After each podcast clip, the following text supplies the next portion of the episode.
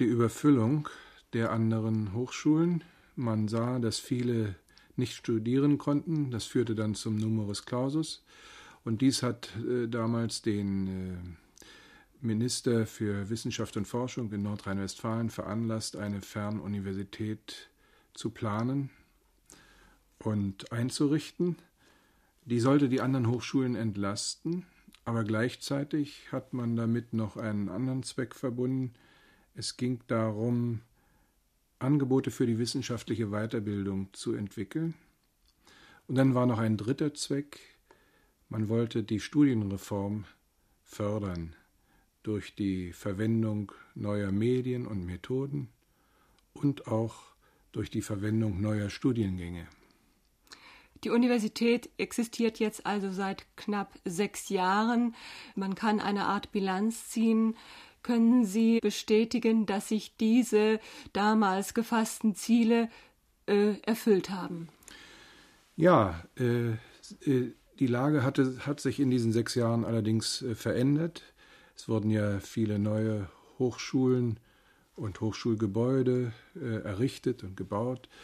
Und äh, gerade in den Fächern, in denen wir Kurse angeboten haben, konnte der Numerus Clausus aufgehoben werden so dass die Aufgabe der wissenschaftlichen Weiterbildung an die erste Stelle gerückt ist und in dieser Aufgabe allerdings entlasten wir auch die anderen Hochschulen, die nämlich wegen des Studentenberges, wegen des großen Andranges der Studenten sich mit Fragen der Weiterbildung noch nicht in so einem solchen Maße beschäftigen können.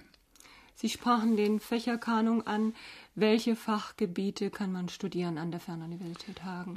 Mathematik und Informatik, Elektrotechnik, äh, Jura, Wirtschaftswissenschaften und Erziehungs- und Sozialwissenschaften. Ist eine Ausweitung auf weitere Fachgebiete geplant? Ja, ganz sicher. Äh, wir sind schon im Aufbau eines geisteswissenschaftlichen Studiengangs. Geplant ist auch, wenn auch jetzt noch auf einige Jahre verschoben, äh, naturwissenschaftliche Grundlagenfächer. Äh, wir wollen auch unseren rechtswissenschaftlichen Studiengang weiter ausbauen und einen eigenen Fachbereich einrichten. Mit wie vielen Studenten haben Sie 1975 angefangen und wie viele sind es heute? Und wie groß ist daran der weibliche Anteil, der ja doch immer unterrepräsentiert ist an den Universitäten? Ja. Ist das bei Ihnen auch so? Wir haben angefangen mit 1200 Studenten und heute betreuen wir 30.000 Studenten. Der Anteil der Frauen am Studium äh, ist etwa bei 20 Prozent und ist im Laufe der Jahre auf 22 Prozent gestiegen. Das ist vergleichsweise gering. Betrachtet man aber unsere Hauptfächer, das ist Wirtschaftswissenschaft, Mathematik, vor allen Dingen, äh, dann muss man sagen, dass dort auch an den anderen Hochschulen der Anteil der Frauen geringer ist. Wer studiert nun bei Ihnen? Sind es Abiturienten, die an anderen, sagen wir normalen Universitäten keinen Platz gefunden haben? Sind es Berufstätige, die nebenbei ein Studium absolvieren äh, wollen? Sind es andere Berufstätige, die vielleicht zusätzliche Kenntnisse erwerben wollen? Ja, eigentlich alles, äh, was Sie anbieten an Antworten. Es handelt sich vor allen Dingen um Berufstätige, die sonst keine andere Möglichkeit haben, ein Studium zu absolvieren oder Weiterbildungsangebote äh, aufzunehmen. Äh, über 85 Prozent unserer Studenten sind berufstätig und gehören Altersklassen an, die eben anders sind als die der anderen Universitäten. Also nicht in der Spanne von 19 bis 25 Jahren, sondern die Hauptgruppe ist älter als 25 Jahre, zwischen 25 und 39 Jahre etwa in dieser Gruppe sind sie. Sie sind alle berufstätig, viele verheiratet, viele haben Kinder und für sie entwickelt sich nun dieses Problem, dass sie Berufsarbeit, Familienleben und das Studium miteinander verbinden müssen. Das ist eine, eine schwere Aufgabe.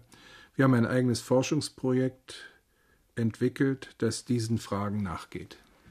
Zu den Voraussetzungen. Wir sind ja der gleichen Gesetzgebung und den gleichen Vorschriften unterworfen wie alle anderen Universitäten. Abitur ist Voraussetzung, beziehungsweise weil wir eine Gesamthochschule sind, auch die Fachhochschulreife. Äh, bei den Weiterbildungsangeboten allerdings äh, kann jeder mitstudieren, auch wenn er das Abitur nicht hat. Nun haben Sie ja keine Hörsäle, keine Seminare. Wie ist ein Fernstudium überhaupt organisiert? Ja, die Fernuniversität ist eine Universität wie jede andere auch im Hinblick auf die Forschung, im Hinblick auf die Lehre, die Entwicklung der äh, Studiengänge. Sie, da gibt es ja Rahmenordnungen, Rahmenprüfungsordnungen und denen müssen wir uns auch anpassen. Nur die Vermittlung ist anders und da benutzen wir nun äh, gedrucktes Studienmaterial und Tonbänder und Videobänder, die alle drei mit der Post verschickt werden können. Nun, äh, die, das, am wichtigsten ist das gedruckte Studienmaterial. Wir haben dort äh, Studienbriefe, die sehr sorgfältig entwickelt werden äh, die liegen vor. Wir haben die gesamte Lehre der ersten vier Jahre äh, fertig ausgearbeitet vorliegen.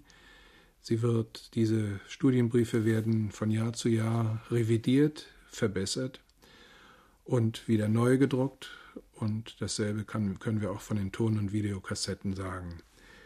Der Student empfängt alle 14 Tage ein Paket, je nach der, seiner Auswahl. Und äh, er kann dann 14 Tage lang studieren. Er sendet dann gelöste Aufgaben ein, die korrigiert werden. Und er erhält dann die Ergebnisse. Am Ende des Jahres, des Studienjahres, nimmt er an einer Klausur teil unter Aufsicht.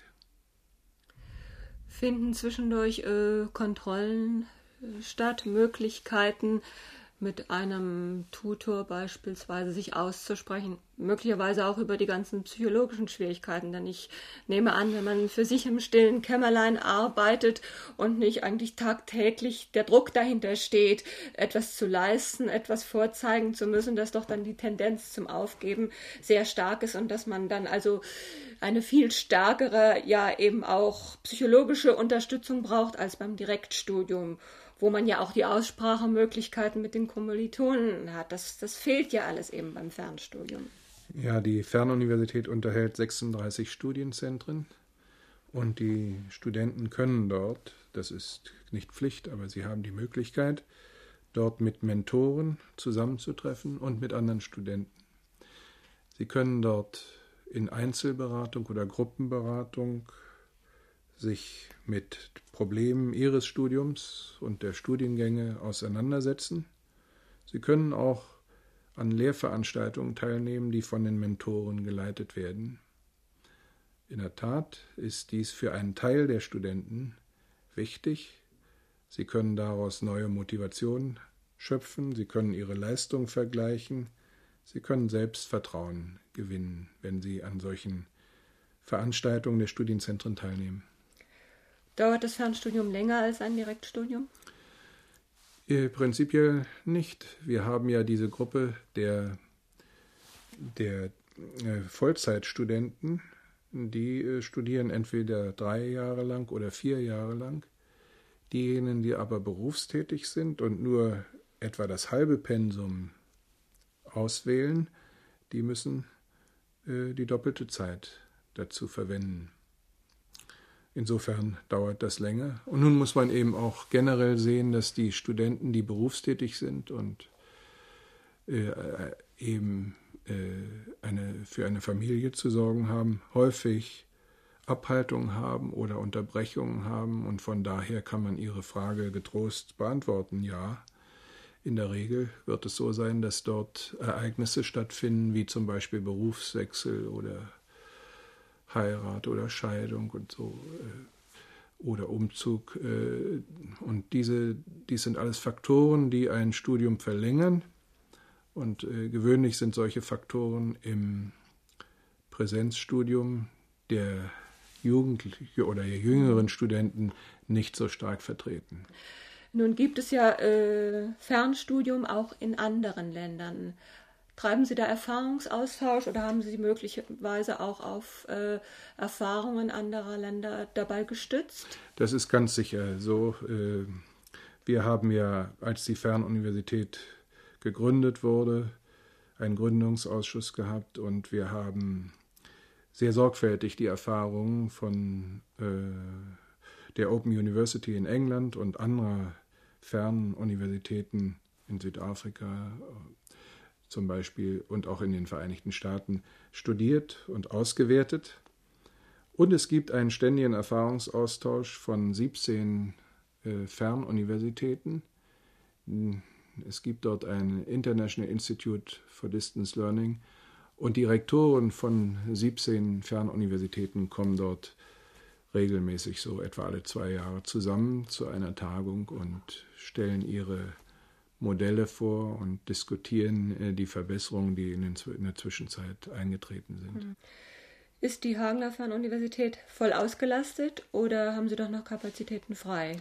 Nein, ich muss, muss leider sagen, dass die finanzielle Situation äh, gegenwärtig so ist, dass wir auf dem Stand 30.000 bleiben müssen, weil wir, wenn wir mehr Studenten bekommen, wegen des Materialversands dann in Schwierigkeiten äh, geraten und unsere Aufgaben nicht erfüllen können. Mhm. Deshalb äh, können, wenn, wenn ich jetzt zusätzliche 10.000 Studenten bekäme, würden wir in Schwierigkeiten geraten. Sie sprachen die Finanzen gerade an. Woher kommt das Geld eigentlich? Und äh, was hat der einzelne Student auch zu bezahlen? Die Fernuniversität wird wie jede andere Universität äh, vom äh, Land Nordrhein-Westfalen, also in Nordrhein-Westfalen äh, vom Land äh, finanziert. Das ist ein richtiger staatlicher Haushalt, der in jedem Jahr verhandelt wird und vom Parlament äh, beschlossen wird.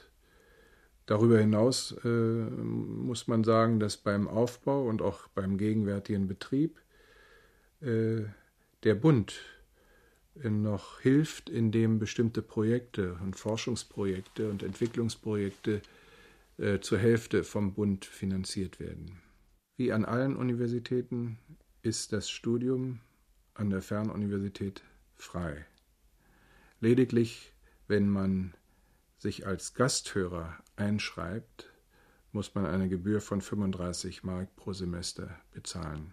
Allerdings möchte ich hinzufügen, dass gegenwärtig im Ministerium und im Parlament auch Überlegungen stattfinden und auch in der Universität, die darauf hinauslaufen, dass es zwar keine Studiengebühr geben soll, aber doch eine ähm, Gebühr für das Material, das versandt wird. Herr Professor Peters, welche sind Ihre Pläne und vielleicht auch Ihre Wünsche für die Zukunft?